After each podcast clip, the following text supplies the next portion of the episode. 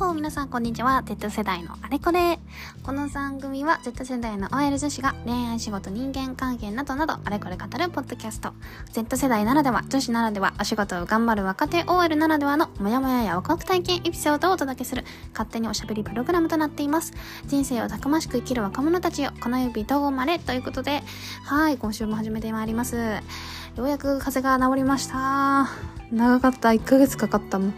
本当にしんどかったですね。もう、なんか最近こういう風流行ってますよね。なんか原因不明の、なんか長引く咳とか風邪とか、う、コロナなのかなわかんないけど、まあインフルとかあったりとか、なんか胃腸炎とかも流行ってたりして、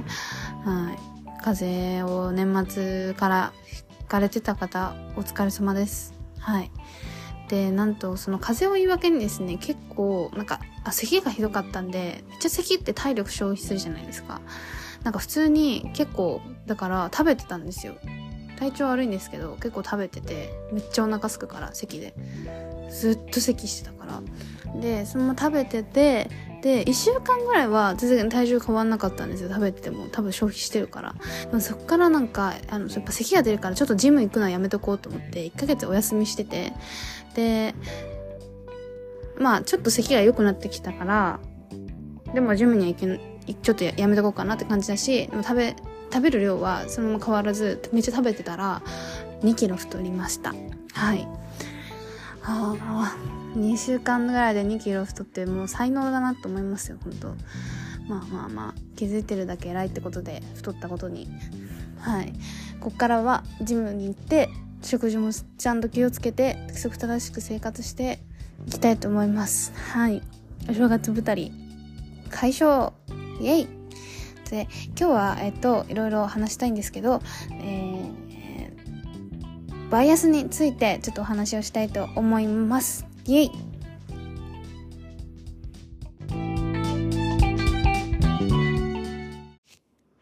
はい。今日はあの Z 世代と言いつつ、あの、いろんなバイアスが結構その世代、Z 世代の中でもいろいろあるなと思ってて、で、私が今24歳なんですけど、その1個世の会社とかで新しい子が入ってききているじゃないですか。で、そのなんか1個下の世代とかでも結構なんか、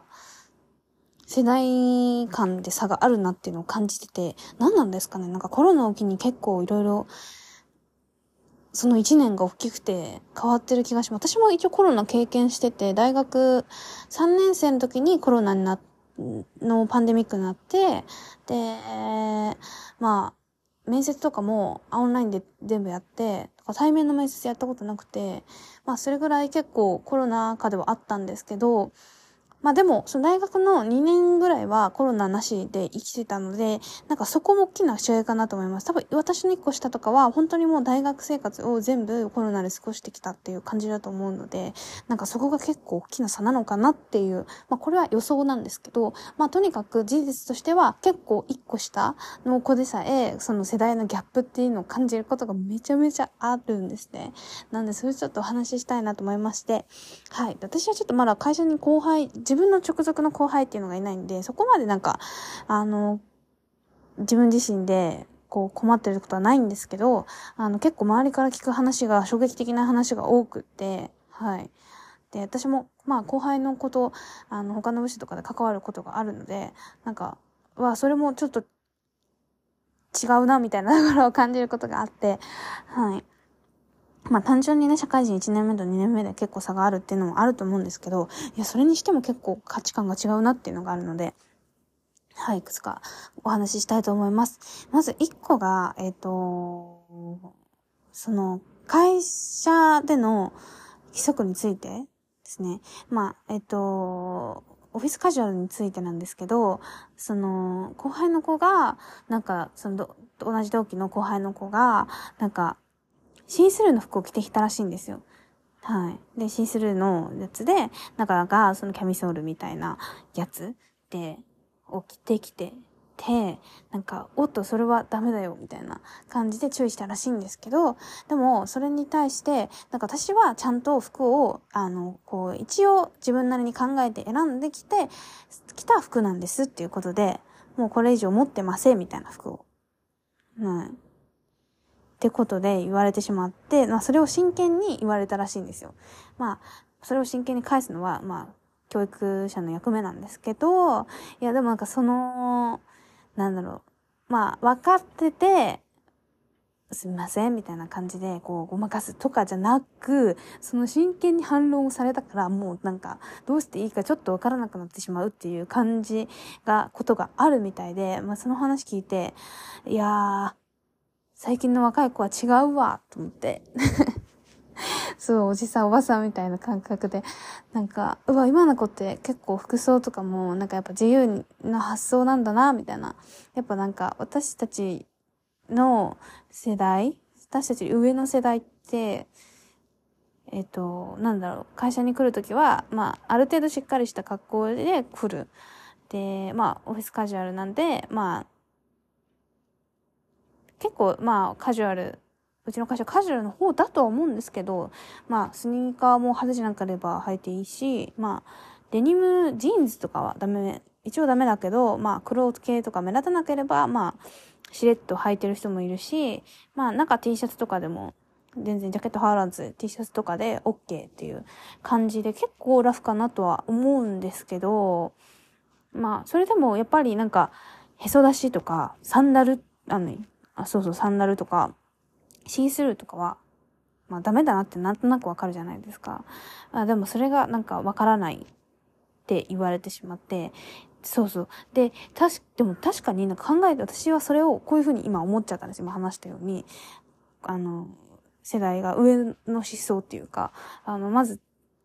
第一声にそれを思ってしまったんですよ。でもなんか後から振り返って考えた時に、え、でも確かになんか服装の定義ってその価値観でしかないから、なんか難しいなと思って、まあ、自分が指導する立場になった時は、やっぱりその会社の決まりがあるから、まあそこは守る前提として教えなきゃいけないなと思うんですけど、はい。まあそういう決まりがあるから、うん。あの、それは、ま、守らないといけないことだとは、まあ思うんですけど、でも確かになんかそこに対する価値観って、最初ちょっと、なんかそれはダメでしょ、当然でしょっていう感じのスタンスで思ってしまった部分があるんですけど、え、も確かに、私の世代ってやっぱ、その服装が、そのスーツじゃなきゃいけないとかってもう結構ありえないし、なんかなんでその服装に縛られなきゃいけないのってやっぱちょっと思うんですよ。でも確かに上の世代からしたらちょっとその感覚もちょっとおかしいっていうか違う部分があって、まあそれと多分要は同じことだなっていう。やっぱその肌とかが見えてても全然良くないっていう自由じゃないっていうのが新しい価値観で確かにその価値観を持つこと自体は私たちも同じ経験をしてるなっていうのがあって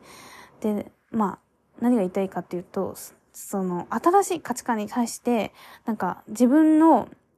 このも、も、生まれて育ってきた環境によって生まれたバイアスを自分で持ってることに気づいてなかったなっていうのが一番の驚きで、そう、なんか、そうそうそう、なんかまだこういうふうに思うことって全然後かなと思ったんですけど、やっぱ一個下の世代に対しても、なんかそんな風に、まあ、その第一の反応としてね、思ったことが、やっぱり自分のその価値観ってことだと思うから、まあ、いい悪いは置いといて、そう、もうそれを思、なんかそんな風に、もう、いや、これは当然でしょみたいに思ってしまったことが結構自分でも驚きで、そうそうそうそう。まあ、それになんか気づかずに、その、バイアスを自分と、なんて言うんだろうな、その価値観を後輩に押し付けちゃうことが、まあ一番良くないと思うんですけど、はい。まあ、まだ気づけたってよかったかなと思うんですけど、でもなんか少なからずそういうところが自分にももうすでにあるっていうことにめちゃめちゃ驚きで、いや、びっくりしたんですよね。はい。なんか、そうそうそう。そう、それで、なんか、そういうところで多分価値生まれるんだな、みたいな、その、なんか、頭固いよねとか、うわ、なんか自分がその上の世代に対して思ったことを自分も、うわ、やっちゃってるっていうか、自然とやっちゃうようなことを経験して、びっくりしました。だからやっぱなんか、そういう、まだ全然若いんですけど、あの、若い世代の人とすごい触れ合うことも大事だなって思って、そう、なんか新しいそういう価値観に触れて、なんかこれってどういうことなんだろうみたいにきちんと考えないと自分のその凝り固まった価値観をアップデートできないなってめっちゃ今感じて、その時に、わ、すごいヒヤッとしました。めっちゃ怖い。そう。めっちゃ怖いなと思って。うん。でも結構あると思うんですよね。そういうなんか価値観の時代、違い、世代ごとで。で、もう一個思うのが、あと、結構最近は、やっぱ副業をするのが結構主流にな、なんていうの、副業が結構流行ってるじゃないですか。で、まあ本業プラス副業をしてる子も、あの、い一応いて、そう、うちの会社はその許可を取れば、あの、副業 OK っていう感じで、まあ承認制なんですよね。はい。まあ承認いらない会社も結構ある、今はあると思うんですけど、はい。まあでも副業禁止の会社の方が多いのかな、今は。はい。まあまあまあ、副業一応 OK にしてるだけあって、結構、まあちゃんと進んでるかなとは思うんですけど、あのー、まあただ、そのなんか同期からね、これを聞いた話ですけど、その後輩の子が、なんかその、なんか結構、インスタで発信をしてて、そのインフルエンサー系で、なんかそれの関係でなんか副業とかもやってて、で、仕事が終わった後にまた別のとこでこう仕事を、作業をなんかしてるらしいんですよ。まあね、それはもう、ね、あ、ちょっと話ずれるんだけど、なんかそれの、なんか、やつも、あのー、実は、その、なんかインスタを交換してくださいって言われて、で、交換して、まあそれもえって感じだけど、そのインスタに載ってて、その仕事の副業の様子が、まあなんかめっちゃ眠いみたいな、なんか、うわ、今日もなんか何時までやる作業しんどいみたいなやつをストーリーに載ってて知るみたいな。さあ、なんか、そうそうそう。まあ、なんでそんなの知ってるのっていう話があったと思うんで、あると思うんですけど、はい、そういうわけでございまして。で、はい、もうそれもまあびっくりですよね。なんか、先輩とインスタ交換するって、なんか私生活さらしたくないのが普通なのに。普通、私たちの感覚では、わあなんか結構ウェルカムなんだな、みたいな。うん、SNS 世代だなって思って、はい。まあまあ、ちょっとそれたんですけど、まあそういうのがあって、で、その、やってるのを知ってて、でも翌日それでめっちゃ眠そうに仕事をして、で、なんか仕事の効率が、まあ、体感50%ぐらい。まあ1年目なんで大した仕事もしてないし、それにさらに仕事のスピードが落ちるみたいなのがあったらしくて、なんかもうありえないみたいな感じですごい言ってたんですね。うわなんかそれ、それも聞いて私なんか、いや、本業正社員なんだから、給料もらってるし、ちゃんと責任持って頑張れよって思っちゃった、思ったんですよ。思いません？でも、それも教養みたいでよくないか。そう思っちゃって、でも、そうそう。で、その時はなんか、うわ、マジかみたいな感じで、なんか話を同期内で盛り上がったんですけど、でもなんか、そう、その話を後で振り返って、え、でも確かになんかその子の価値観って多分、あの、本業は、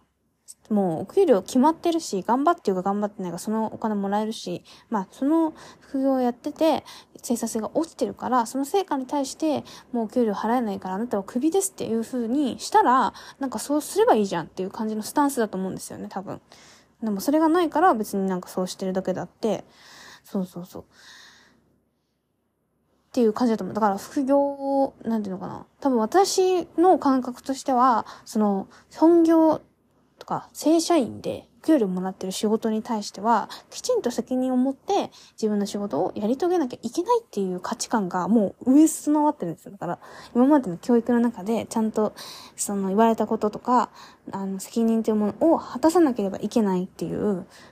その集団教育のなんかバイアスみたいなのが自然とこう植え付けられてて、なんかそこに疑問を持たずにそういう風に思っちゃったんですけど、でも確かに今の新しい価値観って、その、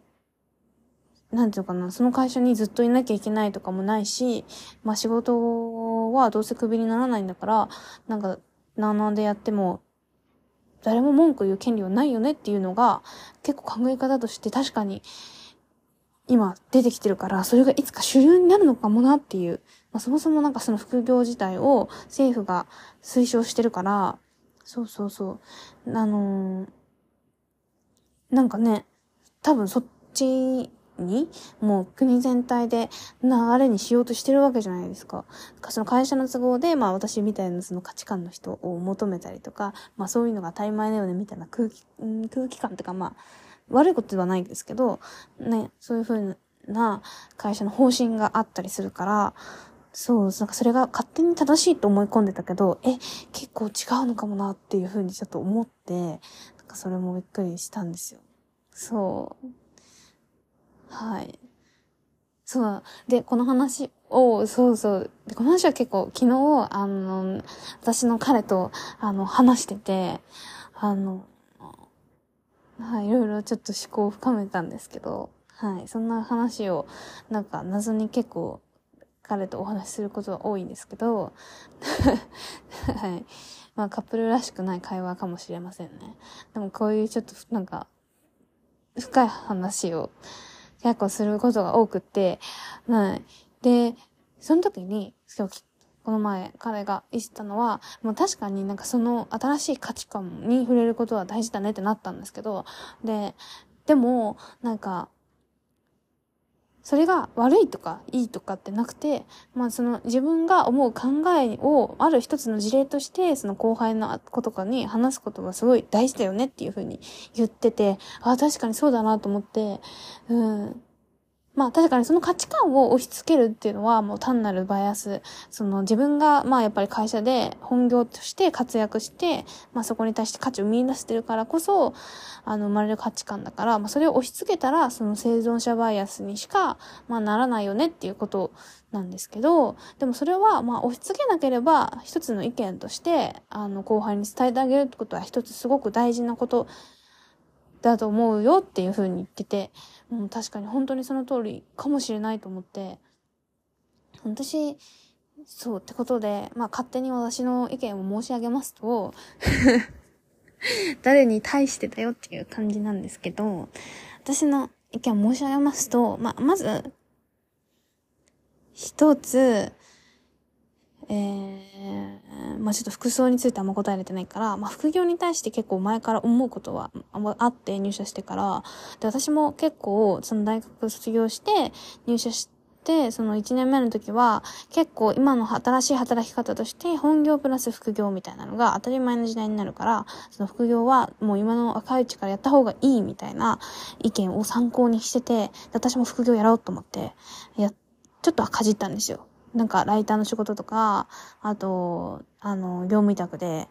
あの、私管理栄養士の資格を持ってるので、その管理栄養士のお仕事をちょっともらってやろうかなと思ったり、はい。で、その準備をいろいろ進めたり、ちょっとかじったんですけど、やっぱ副業、結論無理だなっていうふうに落ちたんですよ。まあ無理だなっていうか無理ではないんですけど、なんか、今結局やるべきことって本業に集中すべきなんじゃないかなっていう結論に至って、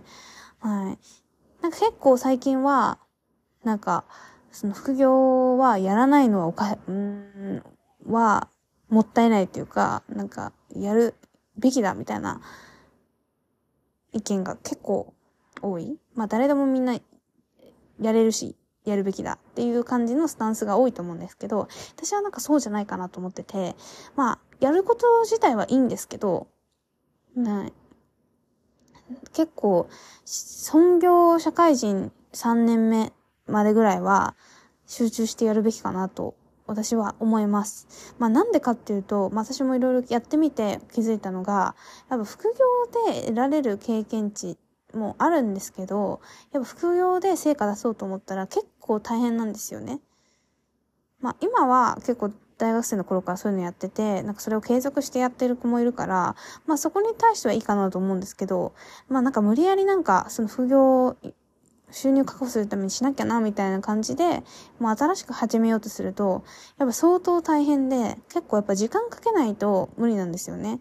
まあ逆に結構最近はライターの仕事とか動画編集とかの仕事はウェブデザインとか、ウェブデザインとか、なんかみんなできるからそれやりましょうみたいな意見もあるんですけど、で、私もその誰でもできる参入障壁の低い仕事をやってみて思ったのが、やっぱ誰でもできるから、単価が安くなるし、で、まあスキルもそれ他にあるし、で、実際私も仕事を本業の方でしてて、まあそういう仕事を自分たちできないから、じゃあ業務委託しようかみたいにな。るから、なんか、まあ、探そうと思えばそういう人材いっぱいいるっていう状態で、なんか、その仕事を副業でやっても意味ないなっていうか、うん、まあ確かにその一時的なスキルは身につくんですけど、まあ会社でも別になんか、うん、単価も安いから他に頼めばじゃあいいし、自分じゃなくてもいいし、まあ、そうそうそう。で、まあ収入を目的にしたとして、その副業が、まあ、稼げるかって言ってそんなことないし、うん、やっぱなんか簡単にできる仕事って簡単に奪われちゃうし消えちゃうから、あんまそこを目指しても意味ないかなっていうのがあって、で、みんな多分、新しく始めようとすると、まあ、そこに行き、が簡単だからやるんですけど、なんかそれは必要ないかなって正直思いました。じゃあ逆にどういう風にしたらいいかっていうと、副業は、まあ自分が長い目で見て、そのもう一つ軸となるような仕事ができ、を確保するための手段として持っとくのはいいかなと思うんですけど、やっぱりそうなるときちんと質問を求めて、で、もう少し長い時間をかけて、長い目で見て、その副業としてのキャリアも育てていくっていうのが正解だと思うんですよね。で、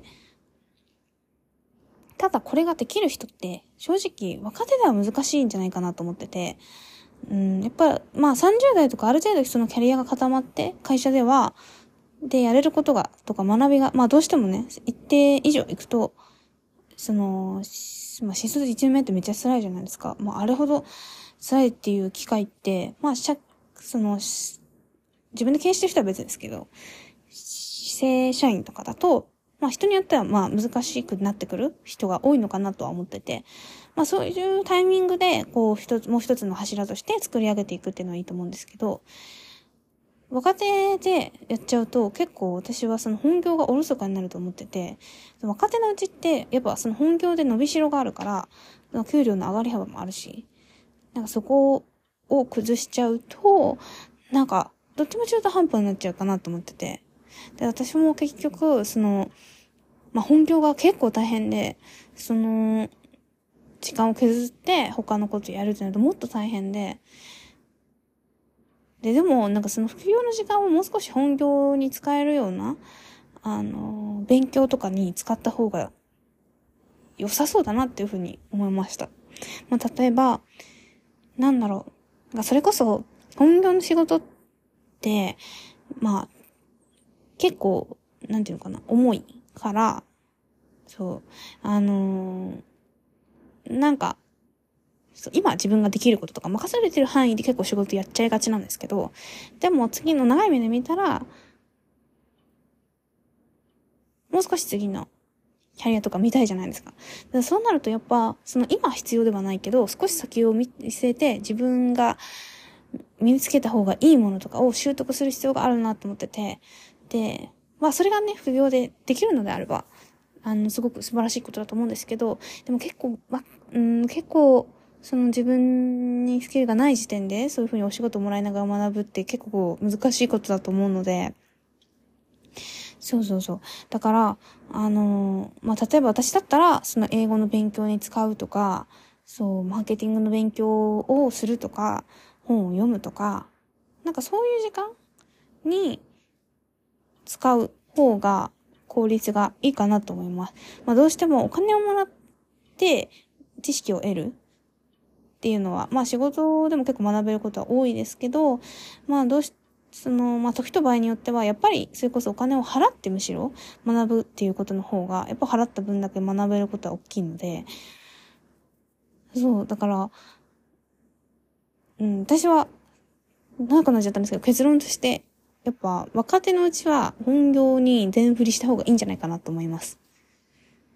で、本業で成果をある程度残せるようになってから、その二軸の頭を考え始めるとか、の方がいいかなと、うん、って思いますね。やっぱ本業はおろそかになります。若手のうちにやったら。だって、新しいことばっかりで、もう超大変だから、若手って。そうそうそう。だからむしろ逆にその本業でそれぐらいやった方がいいなと思います。そこまで追い込むぐらい、本業を頑張る方がいいなと思います。一意見でございます。